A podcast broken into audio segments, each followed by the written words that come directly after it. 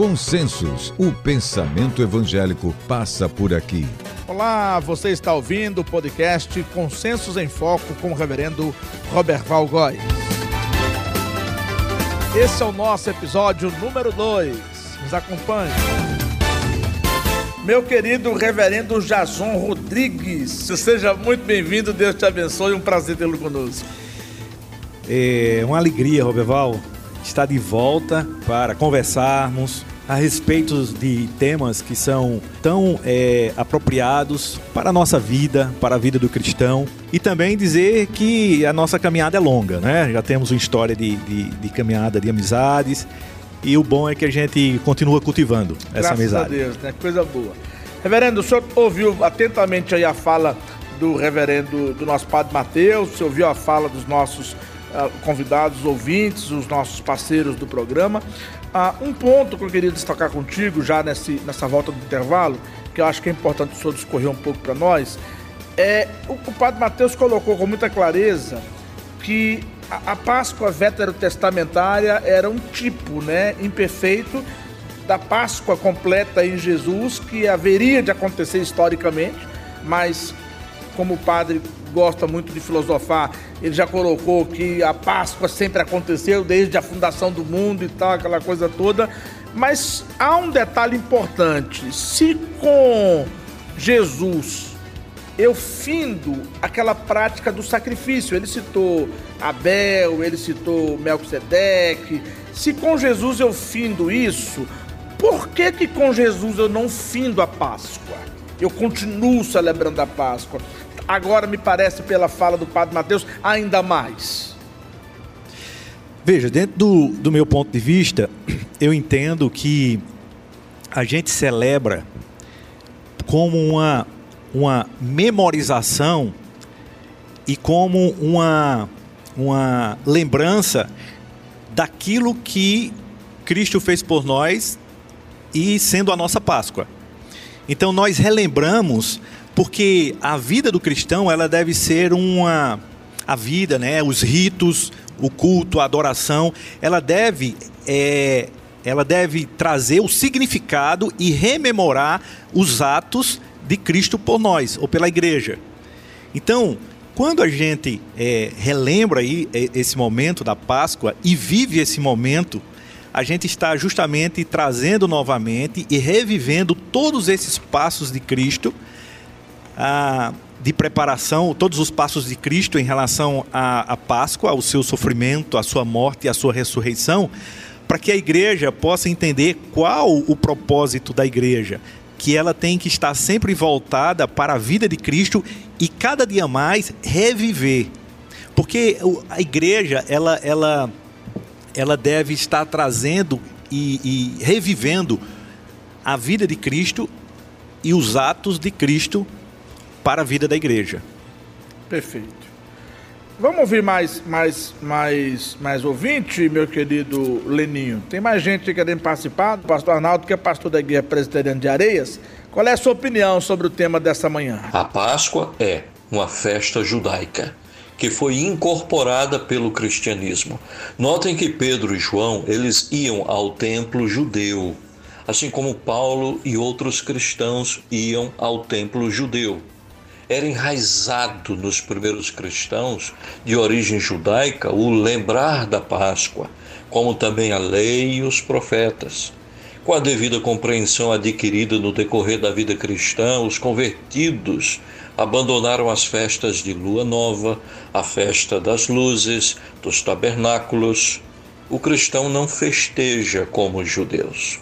O cristão tem essa data como significativa pois Jesus morreu no período da festa da Páscoa.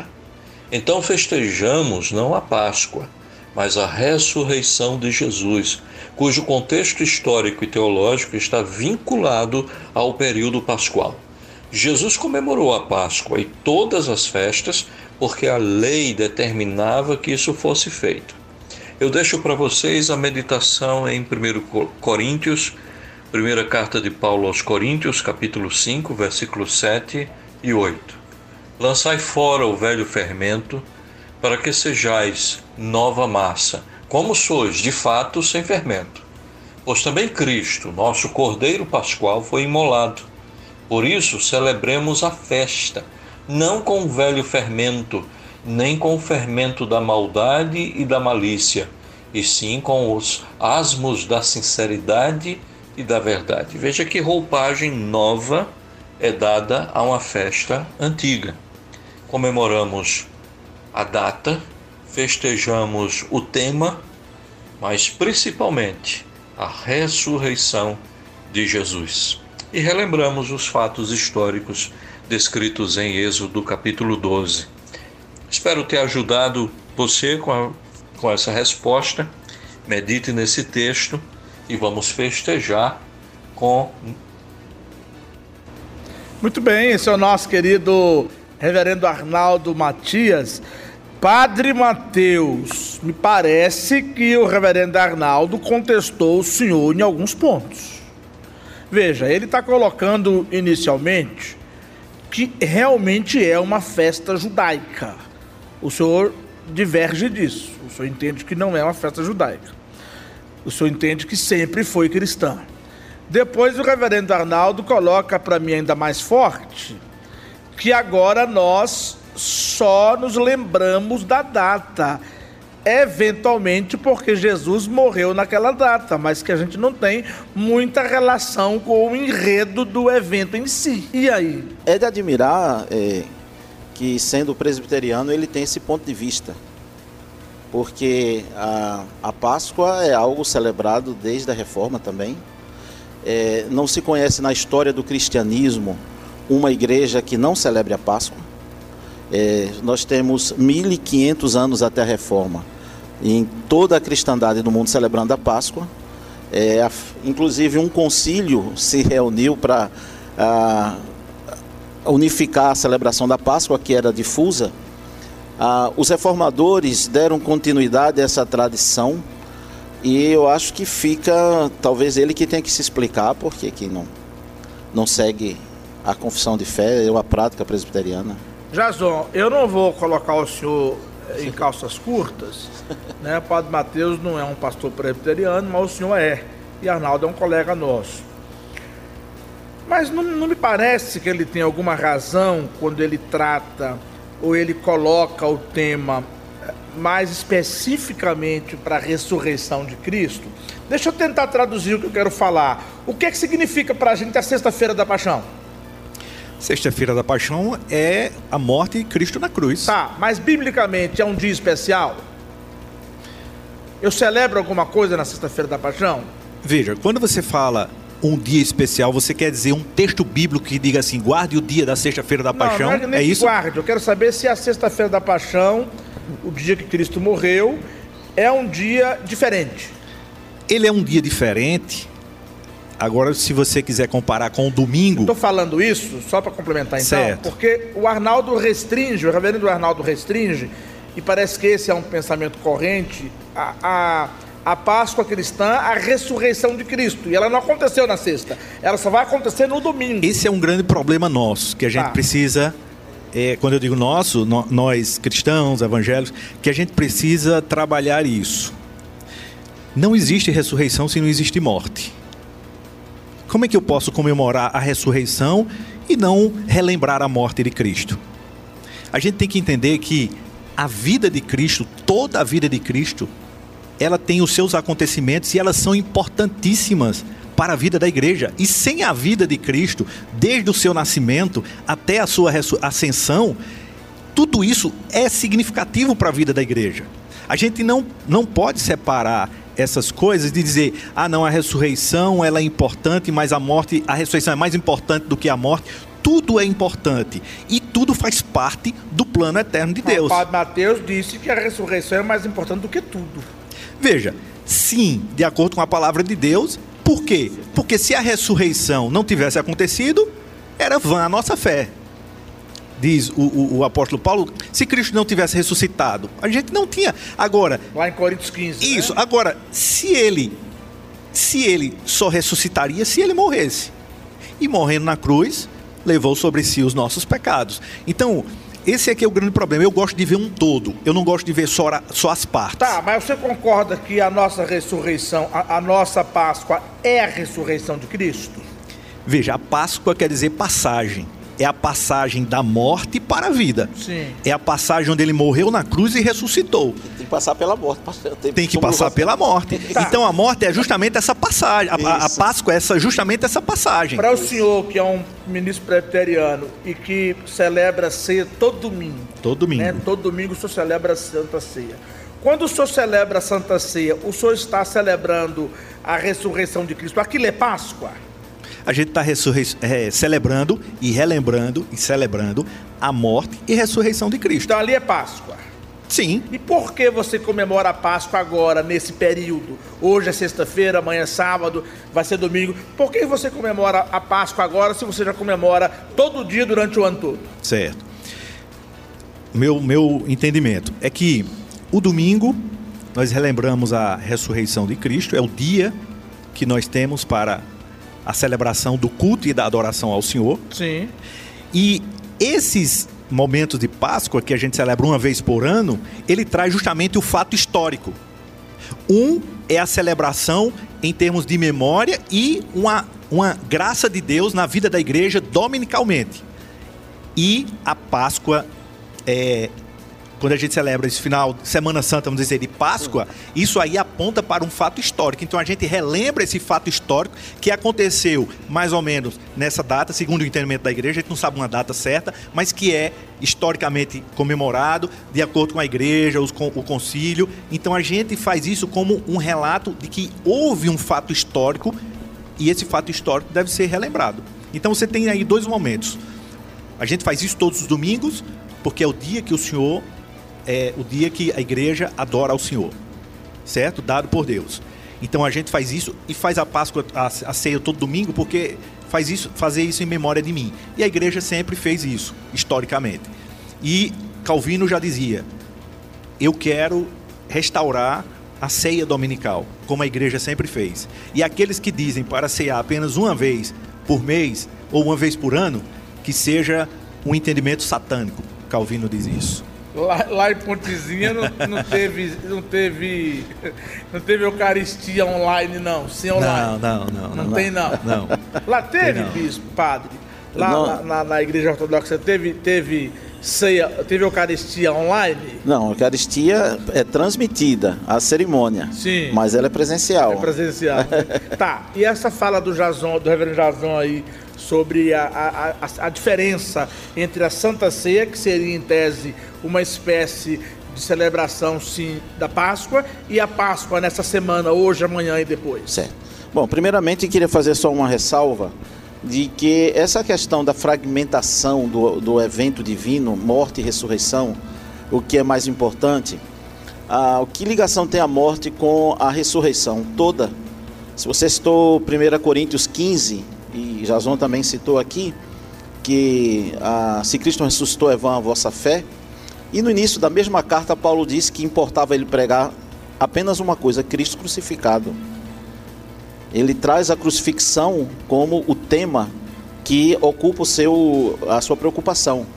E, e um detalhe, Padre, só é, entrando. Dominicalmente, quando a gente tem a celebração da Eucaristia e da ceia, a gente relembra a morte de Cristo, o Isso. sacrifício de Cristo por nós relembra a morte e ressurreição, ressurreição mas... e anuncia a vinda. E anuncia a vinda. Ah, então, só para ficar claro para o nosso ouvinte, tem muitos pastores e alguns líderes religiosos, eu não sei se fora do meio evangélico alguém vai dizer isso, então por isso que eu estou falando são pastores, que afirmam que conquanto a Páscoa, a Páscoa deva ser comemorada, comemorá-la como os judeus faziam, seria retornar aos rudimentos da fé. Me, me, parece que vocês concordam com isso. Não. Não. Como os judeus comemoravam? Sim. Bom, os judeus comemoravam um ícone da Sim. Páscoa futura. Sim. Então, eu não conheço nenhum período da igreja, inclusive apostólica, que não celebrasse a Páscoa. Porque agora dominicalmente a Páscoa. Mas não comendo pão, pão asmo, não comendo Não, não, por, porque a Cristo é sacerdote segundo Melquisedeque. Então, mas se fizer isso hoje, não seria voltar aos rudimentos? Sim, mas a Páscoa não é isso, Cristo, não é a Páscoa não é isso. Não é isso. A Páscoa é a Eucaristia. Exatamente a Eucaristia. Que o Jason faz todo domingo. Que faz todo domingo. A tradição cristã é todo domingo celebrar. Mas ele não falou que agora, nesse período, ele relembra historicamente o episódio? Sim, porque precisa de uma coisa, entendimento da Eucaristia. A Eucaristia é a celebração do dia eterno, o dia que não conhece ocaso, o oitavo dia, onde a criação é renovada, certo? E a Páscoa é a lembrança, a história de quando este dia foi inaugurado. Esse dia foi inaugurado com a ressurreição de Cristo. São Pedro diz assim: Bendito Deus e Pai de nosso Senhor Jesus Cristo, que nos regenerou para uma viva esperança por causa da ressurreição de Jesus dentre os mortos. Então, o dia onde essa esperança se concretizou, onde Adão que foi expulso do paraíso conheceu a sua redenção, é esse dia da Páscoa, onde o cordeiro estava sendo sacrificado Enquanto eles sacrificavam os cordeiros, que era exatamente no período da tarde, Cristo estava dando o grito na cruz: Em tuas mãos eu entrego o meu espírito, Pai. E Israel não tinha a esperança do dia futuro. E é exatamente o domingo da ressurreição que vai comprovar que ele não era um maldito que estava pendurado na cruz. Porque até o profeta Isaías traduz o sentimento dos que acreditavam em Cristo e se decepcionaram. E nós pensávamos que ele era, é, e reputávamos por ferido de Deus, aflito e oprimido. Ou seja, a lei dizia: Maldito que foi o que for pendurado no madeiro. Então, o Cristo que parecia ser maldito na sexta-feira é agora legitimado com a ressurreição. Então, e se lembre, e se prestar atenção, o sábado é o único dia que Cristo passa inteiramente morto. Então ele está fazendo a passagem, ele morre na, na sexta-feira, no cair da tarde, passa o sábado inteiro morto, que corresponde à criação, o sétimo dia. Isso é muito interessante, né? Ele corresponde ao sétimo dia do descanso, e é onde ele vai libertar Adão lá no, no inferno, onde ele vai tirar do Hades. E no domingo ele aparece ressuscitado, inaugurando o dia que não conhece o ocaso. E o salmo diz: Este é o dia que o Senhor fez. Exultemos e alegremos-nos nele. Então, os domingos são curvés desta grande festa que é a Páscoa. Esse ponto da, da cristologia que trata da, dos estágios de Cristo e, sobretudo, das naturezas, né? Tá, tá previsto a gente conversar aqui. O programa é extenso, mas você já antecipou, a gente vai entrar já já. Eu também quero saber de vocês se há alguma diferença entre a, a, forma, a visão, a compreensão teológica da Páscoa entre os evangélicos reformados, os ortodoxos e os católicos romanos, que parece que há uma diferença, sobretudo entre os católicos. Eu queria trazer isso aqui para a nossa reflexão, mas eu queria terminar esse bloco ouvindo mais com um amigo muito especial, o reverendo Eliel Cordeiro, ele que é pastor da igreja presbiteriana do IPSEP e vai dar a sua palavra, a sua visão da Páscoa é cristã ou é judaica? A Páscoa tanto é uma festa judaica como cristã.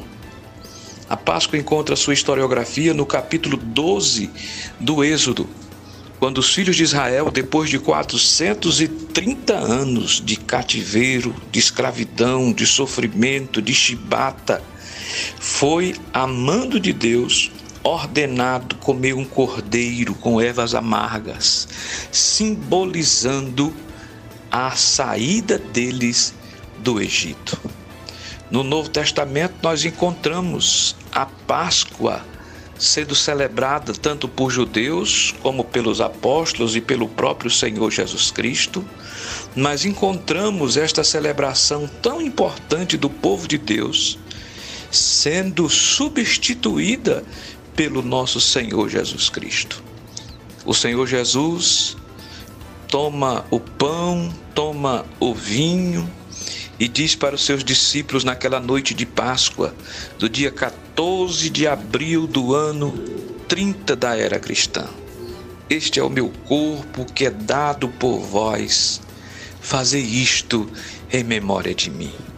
E Jesus diz mais: há muito tempo tenho desejado comer esta Páscoa convosco. Fazendo assim, nosso Senhor Jesus substitui a Páscoa judaica, porque a Páscoa judaica era indicativa, era pedagógica, apontava para ele, apontava para a cruz, apontava para a sua morte, para a sua ressurreição. Ele então substitui este rito pelo sacramento da Eucaristia, da Santa Ceia do Senhor, que é tão importante para nós cristãos. O Senhor Jesus, quando institui a Eucaristia, ele está instituindo um memorial para que o povo de Deus, o povo cristão, possa repeti-lo até a sua volta.